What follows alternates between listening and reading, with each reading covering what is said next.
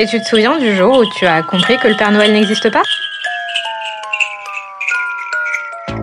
Bah, moi, je m'en suis euh, aperçue, genre, vraiment super tard. Genre, j'y croyais vraiment.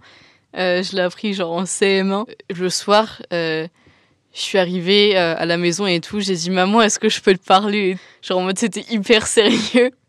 Et genre, je lui ai dit, euh, le, père, le Père Noël, il n'existe pas, non? Elle a dit, euh, pourquoi tu dis ça? Moi, j'étais en mode, bah, je sais pas, je crois il n'existe pas. Elle était en mode, ouais, bon, je pense que tu grandis maintenant. Et du coup, bah. et du coup. et du coup, bah, pendant. euh, bah, jusqu'à Noël, en gros, mes, mes, ma famille a appris que je ne croyais plus au Père Noël. Ils étaient en ah ouais, moi j'y crois encore et tout. Genre, la, la blague où tu te sens trop mal et genre, tu te dis, ouais. C'est tellement pas cool de découvrir que le Père Noël n'existe pas. Et toi, tu te souviens de ce jour-là? Alors, si ça peut te consoler, dis-toi que tu n'es pas seul à avoir connu ça. On se retrouve ici le 25 décembre pour un épisode vraiment terrible.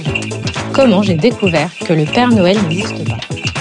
Ma vie d'ado, un podcast à retrouver tous les 15 jours sur toutes les plateformes de podcast et sur le blog de Capi. Hum, juste pour dire que je suis heureuse et je vous souhaite tout le bonheur du monde.